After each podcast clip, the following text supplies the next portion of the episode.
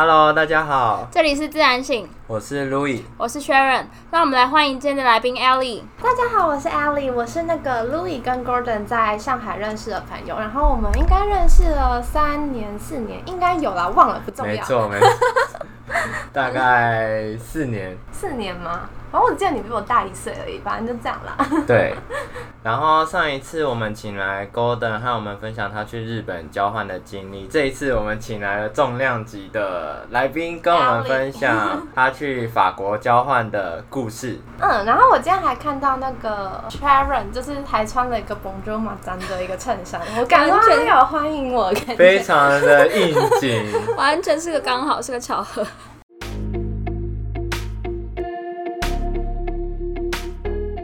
艾丽，那我想问啊，就是你当初为什么想要去法国里尔做交换啊？其实这有两个说法哎，第一个说法就是我那时候，因为我们交换都要面试嘛，嗯，就是有评审老师要面试，然后我刚进去的时候，因为面试的老师是一个很喜欢我的老师，我一进去的时候他就对我露出爸爸式的微笑。你 你你跟他很熟？就是他很爱我，就是他就是那种，好像就好像有一次大三的时候吧。就我们那那堂课就是我生病，然后我就没有来报告，然后他还会特别问我说：“一山呢？一山今天在哪里？”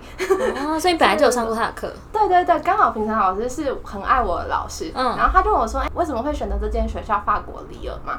然后我就会跟他说：“哦，因为我很喜欢艺术啊，就是法国就是个艺术之都，我觉得就是就是很喜欢。但其实真实的现况就是因为交换不是都会筛那个英文成绩嘛？对，就英文成绩就刚好就那几间可以选。”然后觉得哎，好，法国好像还不错，然后就选法国。然后因为那间学校有里尔校区跟巴黎校区，巴黎实在是太贵了，所以就是里尔，所以就是这样子的一个，就是一个现实的说法。所以里尔大概是一个什么样的地？哦，我知道怎么讲了，就是。巴黎就是你就想成是台湾的台北，嗯，对，然后里尔就是台湾的基隆，然后他很常听到里昂就是台湾的台南，就这样，对，差不多这样的概念。所以里尔离巴黎很近，两个小时搭巴士的话。那我想问一下，你去法国之前有学过法文吗？有，我那时候因为怕，就是因为我有听到有人说什么去法国就是法国人就是有那个自尊心，就是就是一定要跟你讲法文，生活上我就想说连句都不会会很惨，所以我那时候去之前我就先去师大。大概学了三个月的法文，对，但是推广部的，哎，是推广部，好像是对，然后就学了三个月，就是会一些基础的打招呼跟点餐，然后有学一些时态，我有学完。哦，一开始是师大一个月，然后后来就去天肯的，好像就跟我同学报去天肯一个公馆的一个法文补习班这样子。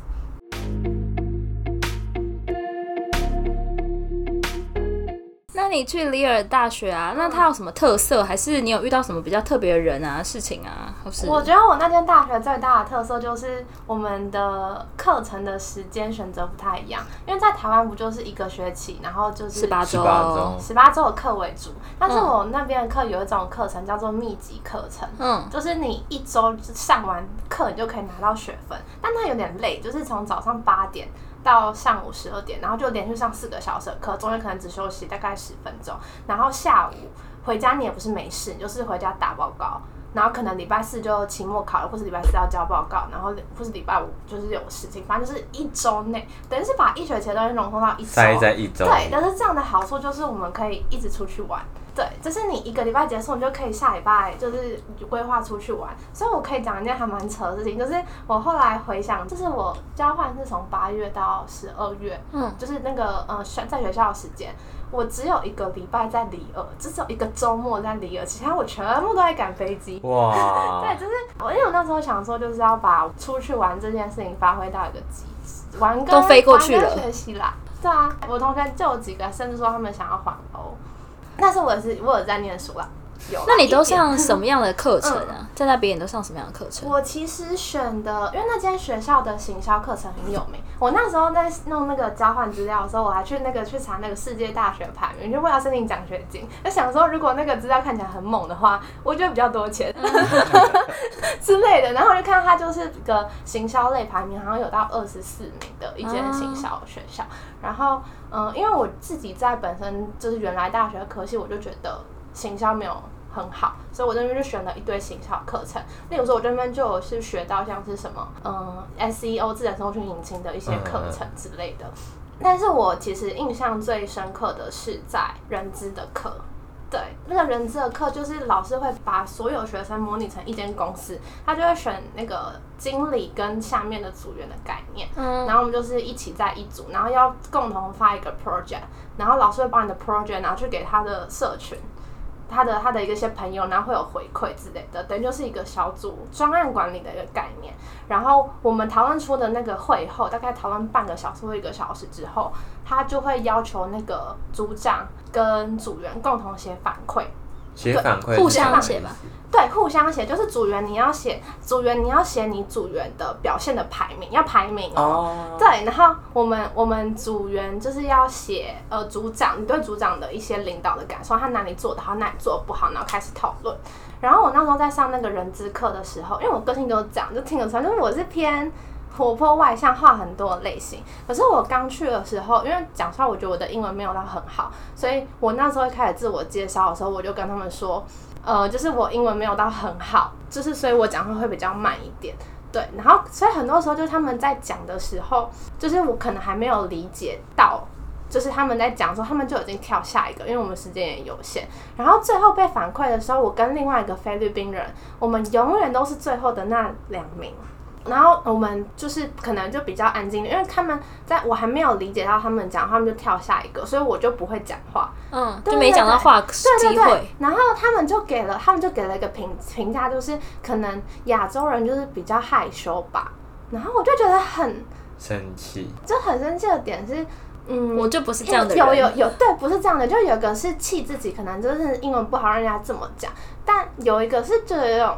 可能有一点那种被误解的感觉。对对对，我就很不开心。可能那时候老师就是有过来，然后就跟那个组长说，就是你直接讲别人太害羞这件事情，其实太主观了。对，真是我还蛮印象深刻的一件事情。但那也有好的地方啦。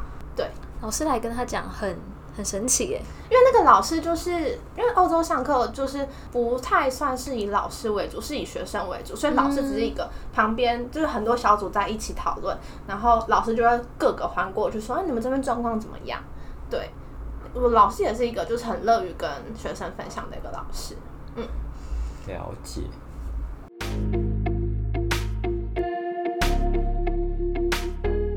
那我想要问你，去法国交换的时候住的环境，环境大概是什么样？环境哦，我那时候其实，在找房子的时候，因为我有认识的人先去，然后就跟我说，你知道学校宿舍跟外面自己租，其实钱是差不多的嘛？我说哦，真的哦，好啊。然后我们就那时候还是有先抽宿舍，但是好像没有抽到，好像太晚抽。然后后来就是去租，就是学校配合的一个房东这样子。然后就是算是一个家庭式的，然后我们那个就是一个 apartment，它就是叫 Amsterdam，然后就是六人房，然后我室友有那个斯洛维尼亚的、俄罗斯的，然后一个澳洲的，是一整栋吗？还是它其实它是一一个栋，然后我们是最上面的一个某一层。某一层，某某某三层，某三层，对对，因为我的，因为你知道法国的那个，就是里面的建筑，那个楼梯都超小的，然后小阁楼，对，因为那是小阁，然后那个那个阶梯板都超小，就是你可能不不走哦，真的蛮可怕。而且这也是，你知道我们刚开始过去的时候，就大家行都是二十几公斤，你懂吗？你要拿那个二十几公斤爬楼梯，因为法国的建筑物几乎都没有电梯。哦，对，该不会是有那种地毯的那种小小的阶梯？哎，我同学是真的有种地毯，反正你就把它想成，嗯，你楼中楼那种，有有一点点，有一点点，反正就是很就是阶梯，就不要讲他们阶梯就是很小，等于是把我觉得他们等于是把他们的空间拿去给房子本身，就是有效的利用。对，可是我觉得我住的地方蛮好，就是我同学会很常来我那边，就是煮饭聊天。对，嗯。就是我澳洲人，就是会来，就是我澳洲朋友就很常在里面开趴，然后我们我们台湾人就是会就是一直煮饭，然后大家围在一桌，就是自己在围炉的概念，就是什么吃火锅。对，我们还真的吃过火锅，就是我我还我还有个中国室友，对，他就开了那个，因为他是湖南人，我真的是因为他我才知道，就是他说湖南那边吃的好像比重庆跟四川还要辣。然后他就他每次煮饭的时候，就是我真的是会爆出眼泪来那种，太辣了，然后什么都会加辣椒粉，然后再加什么红油之类。他他是自己带来的吧？他没有，他在那边买的，其实那边东西都买得到。然后我就有一次说我好想要吃火锅，然后他就说好，我煮给你吃。然后我就哦 yes，然后我就我就他就开始煮一锅火重庆火锅泡，超辣的火锅。对对对对，没有，我觉得没有。我觉得辣，但是我觉得没有到很辣。可是我有两个同学好像回去吃完就拉肚子吧，好可怕。嗯，但是我觉得住外面，自己住外面住，可能有个比较不好的地方，我觉得啦，就是因为你去如果住学生宿舍的话，大家可能同一栋比较多人，所以你会认识比较多人，因为他们的厨房都是共用。可是我是家庭式，所以我可能就只认识我那四五个室友。对啊，我觉得这是我自己觉得是宿舍跟。家庭式的差别，但是家庭就是比较有自己的空间。嗯嗯嗯。所以你那一层有台湾学生吗？哦，我我有。我们后来后来，我我跟我那个最好的朋友是住在一起，然后我们下面那一层另外一个 apartment 有一个有两个台湾学生，对，也是同一个大学过去的。嗯嗯嗯。就是他，就收了很这个房东刚好就收了蛮多台湾人的，所以我们就是我们甚至还有一个群叫做里尔舒适圈，里面全部都是台湾人。所以后来后来才可以，就是后来可以大家一起约出去玩，大概十二个人之类，一起去同一个国家。哦，蛮好的。那你大概花费在那边的花费是花费吗？我住宿一个月，哎，我是就是跟别人用同一间房间哦，就是共。你有室友的概念？对对对，就是一个房间，然后两个人，然后两张床的概念。但是你本来就认识的人吗？对对对，我跟他是很好的朋友。但是后来这可以衍生出另外一个故事，但是先放着。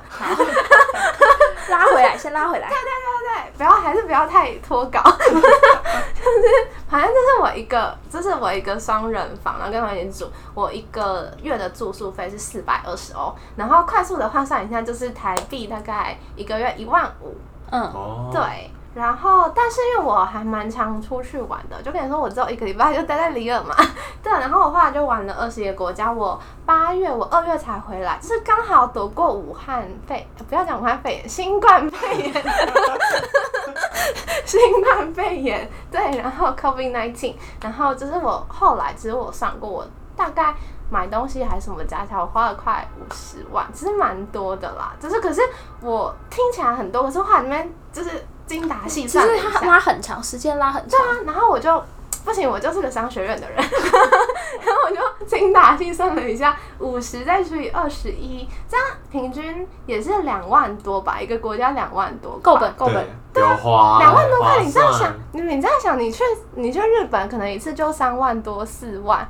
就对啊，我去冰岛才花三万三万三万六还三万就全部加起来，可那是另外一个很节省穷学生玩法。像我也赶了很多夜巴，我曾经一个人哦，晚上搭了十五个小时的夜巴，一个人在欧洲。好危险的感觉哦！听起来就超危险。我有很多危险的故事，大家可以跟你们讲。反正后来就觉得，嗯，好吧，就是我花了爸妈的钱，所以我回来就很努力的在找工作，所以我现在就是个社畜。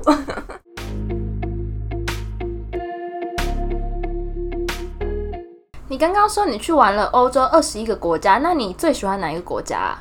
我最喜欢吗？因为其实。我觉得所有地方都可以分成自然派跟就是人文派。人文派，对，讲的很好，谢谢。人文派，对。然后其实讲实话，我觉得整体来讲，我是走人文派的，但是我的第一名是自然派的，就是我刚刚有提到那个十二个人的冰岛。嗯嗯嗯。就是可能是一大群人一起出去吧，感受不一样。对，然后而且在之前都一直去欧洲的各个国家，然后可能看太多人文。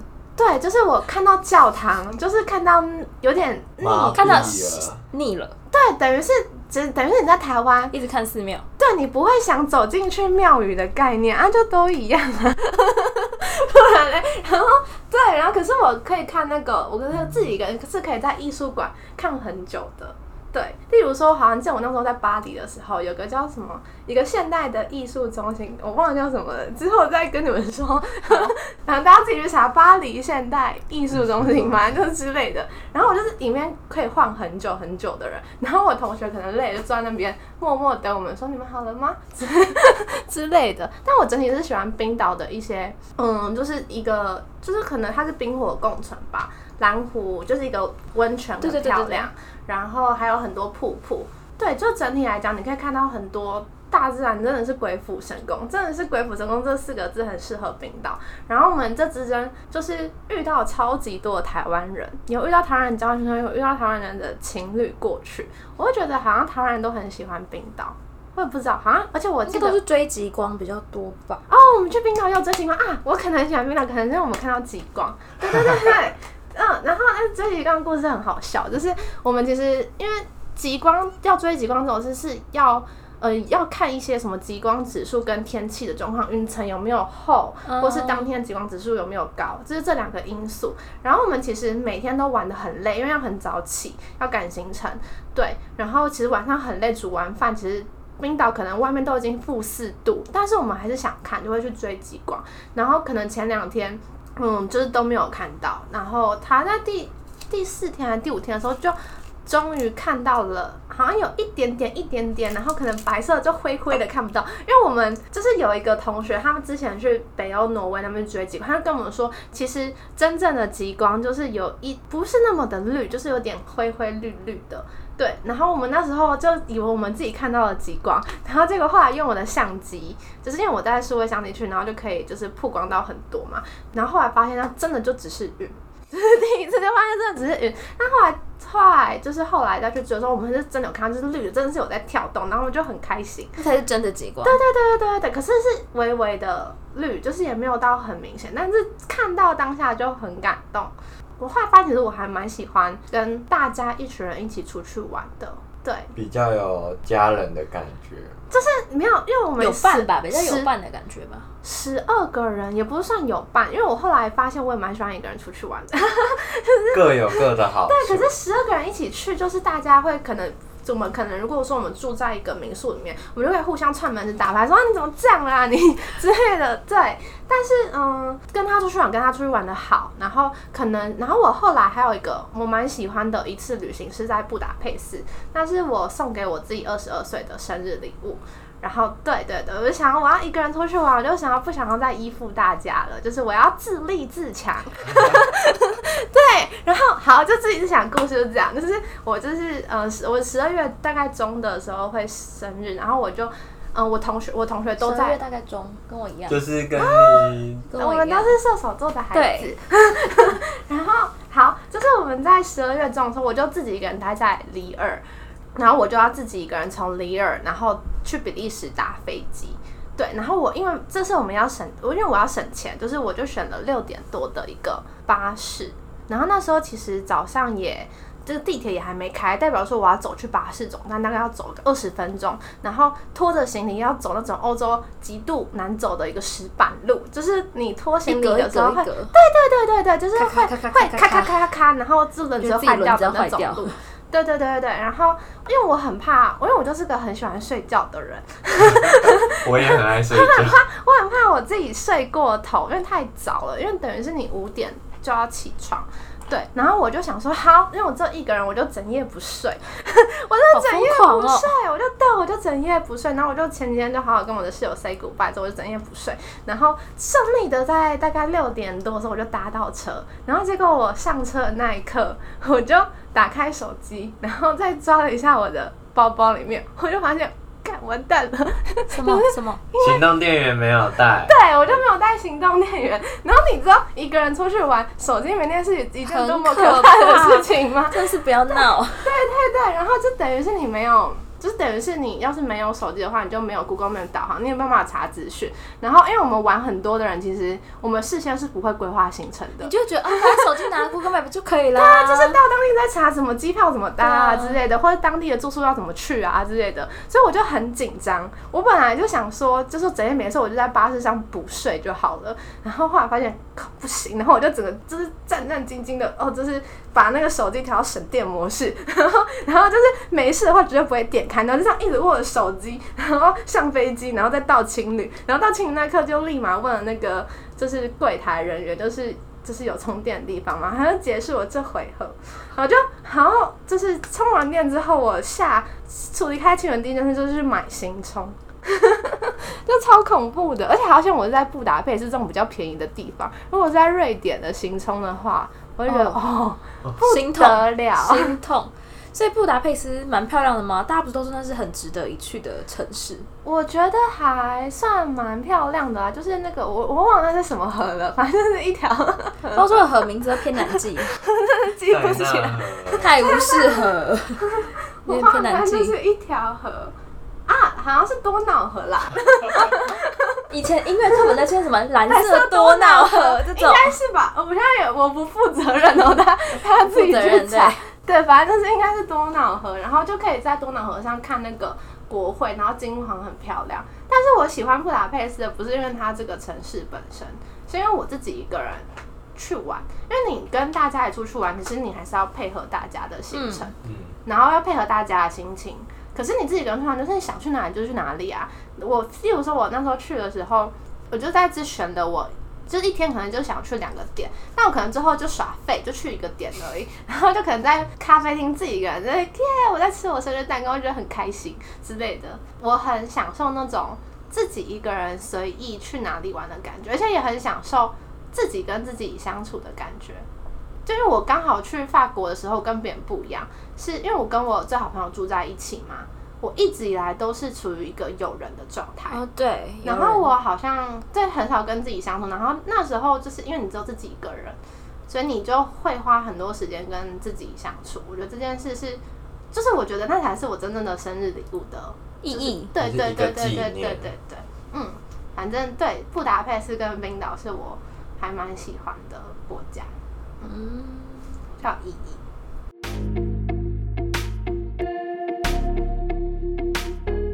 艾莉，很多人都说欧洲的治安不太好，你也这样认为吗？我应该可以说这么觉得吧。比方说，哎，我刚开始去的时候真的是很，就是很相信人人性本善 这件事情。人性本善，对，就想说，我当时还想说，就是钱不要放在我身上好了，就是我就觉得我可能会掉东掉西。钱放在哪里？我本来想要塞行李箱，然后我就把我好疯狂啊！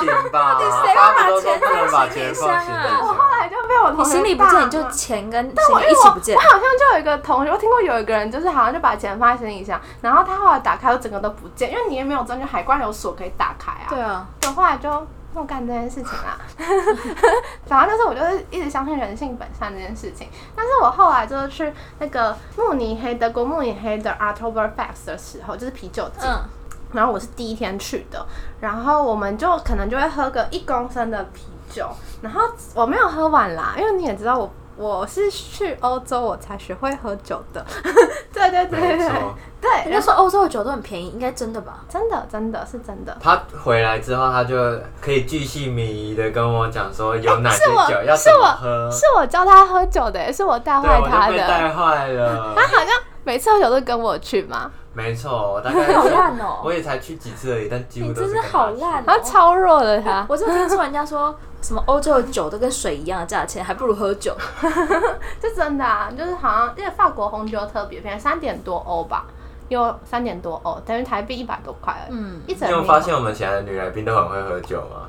大家都很会喝，我没有到很会喝啦，就是我说去调酒的时候，他可能就是。酒精量很高，所以我脸整个红，然后有点晕。然后同学就说：“林珊，不要再喝了。”然后就把我的酒拿过来，自己喝下去。好，这是酒，好，就是我回归到我的 October Fest，就是我的啤酒节。对，反正就喝了，就是拿着一个酒，然后我就在草皮上，就是喝喝酒聊天，然后吃个那个德国的热狗之类的。然后我就，然后就喝酒，然后就走下去一个街道上之后，然后我就瞬间就感觉到，就是很人很多很挤，然后就被撞了一下，然后觉得哎。怎么觉得我的口袋有种空空的感觉？对，然后我就发现，哎，看我的手机嘞，就是就发现被偷了。然后我就立马请我的同学打开我的寻找我的 iPhone，然后就在一分钟前，然后大概在一百公尺以内，其实我发现的很快，但是他也跑得很快，找不到了。对，就是他陪我找了很久，然后就找不到。然后，而且这也是欧洲治安，可能在 o c t o b e r Fest 的时候真的不太好。像我同学就是好像有被一个那男生这样，就是摸头发。这样哦，这样就贴着贴着脖子，然后这样摸过去，然后我同学就标台湾国骂，我就觉得超好笑，然后我就想说，嗯，你做的很好，反正他们也听不懂，我觉得，嗯，可以啊，你就标吧。然后我那天心情就很差，对，反正就自然就是质量不太好的，手就手机就被偷了。然后我后来就就是后来就真的手机我我撑了两个月，没有手机的事情过两个月，就是我用旧手机啦。哦，对，他带另外一只备用的。对，我又带一只备用的去，这叫未雨绸缪吗？可以不要这种未雨绸缪吗？不是，我就想说，怎样？就是我觉得我这未雨绸缪实现的不开心哎，因为很清楚自己的个性可能会很不见手机。我不知道哎，那我那时候我还记得我出国前，我爸就跟我说什么，呃，就是东西手机不见了都没关系，就是你你你护照跟人回来这样就好了，其他不要求。对对对对对。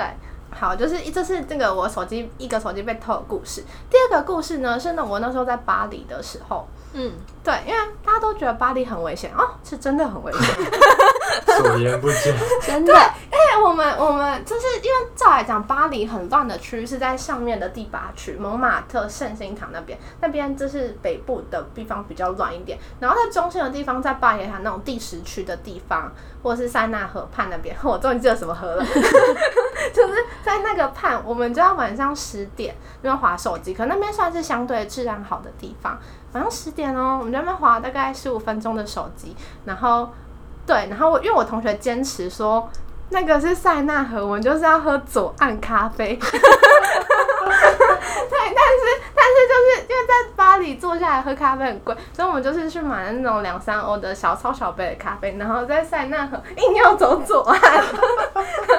就说我们现在在喝左岸咖啡，然后甚至还甚至还在那个巴黎铁塔，因为刚好有那个一二三四的那个跑线道，还没赛跑，嗯，反正是一个很疯的人。然后赛跑完才会就是在站在那边，然后这样在街道上滑手。然后大概过不久之后，这十五分钟之后，就有个我就听呜呼的声音，然后我同学骂一个。脏话，另外一个脏话，我想说，嗯，怎么了？然后就忽然间大声尖叫，因为我发现我同学的手机被偷，然后他开始在追，就直接被抽走那种哦，就在手里被抽走，对，直接手里被抽走，然后他就开始追，然后我也跟着追，但是我就是对方是骑机车吗？不是骑机车，就是两个很高的男生。奔跑，奔跑，所以你也不知道是被谁拿啥，谁拿走？对，不知道，这是重点哦。好，这是抓到重点，对，好可怕。对对对，然后后来就追，然后我就跌倒，就跌得很夸张，而且我是穿那个长的牛仔裤，然后我的牛仔裤直接破掉，然后我伤口还是会滴一堆血的那种，好可怕。然后，但是很神奇的一件事情，大概到五分钟之后，就有人说他抓到了，刚好警察在巡逻吧。然后后来他们就压了两个人，然后他就开始就是问我们说是他吗？是他吗？因为他们看他们两个人鬼鬼祟祟。然后后来我们就跟着他去了巴黎的警察局。对，然后好特别惊艳的。然后就去了警察局之后呢，那个警察就一直不断问我们说是他吗？可是你们没看到人的脸吧？对，然后我就记得我记得我看到的是一个很高的黑人，然后对我就觉得是吗？不是他，因为你也不敢去。指认是不是？因为这很坏。如果说不是他，你说他是，就尴尬了，就会害别人。但是你说他不是，他是真的凶手。然后你，因为你说他不是警察，就得放他走。那我是不是？可是他手上有他的手机，他们翻过就都没有，他们可能就丢在一旁了吧。然后可是后来，后来警察有帮我们出去找，可是就真的都找不到他的手机。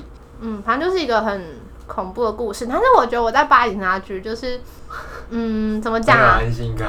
因为那个警察叔叔对我人超好的，就警察有帅吗？还蛮帅的哦，真的就有，不管是老的还是年轻的都很帅，而且他还帮我包扎伤口，唯一的好处。太贴心了吧？对，就是他，就是就是他发文不太好，但是会指着我的伤口，就是开始慢慢的帮我包扎，然后他一直问我都怎样怎样嘛。对，但其实被偷手机也不是我，是我同学。对，但是后来就他就被偷，然后可是我现在腿上。就是有一个退不掉的疤，因为我那时候其实有保保险，但是你不敢跟家里的人说，因为我要是怎么讲，就是我要是拿保险单，因为那是我妈的保险业务，就是我会跟我妈知道，所以我就是不讲。但是对这种事，我宁愿不要被妈妈发现。对对对对，但这件事情好像还好。后来你妈有知道吗？他我回国，他才知道这件事情，我就什么都不讲。可是我觉得治安不好最恐怖的事情是我那时候人在里尔的时候，就我那时候哦，这是布达佩斯前戏，就我那时候 前戏，好好古老的用词哦，就是前前一个晚上。然后就我一个人，就我一个人在里而已。然后我室友，我一个澳洲室友在开趴，然后我其他室友都走了。然后我台湾人的朋友那时候也都刚好不在那个城市。然后我就大概晚上九点多的时候，就是去外面面的邮筒去寄我要给我同学明信片。然后回来大概就十点而已。然后我就开，我就可能呃开了大门，然后外面就站着一个男生。我想说，可那可能是大门里面其他的公寓的人，我就让他一起走进来。对，然后结果后来我要开我公寓的大门的时候，因为门是一个密码锁，他就不让我开，然后然后就一直跟我说什么 shema，其实 shema 的意思在法文就是要不要来我家的意思。哦。然后那时候是这是一个很黑的地方，我那边是一个很黑的地方，是有点可怕。然后他就一直压，就是一直就是就是压我不有没有到壁咚，就是一直阻拦我不让我去按那个密码锁，那他就坚持了三到五分钟，那时候真的超级害怕，因为我那时候。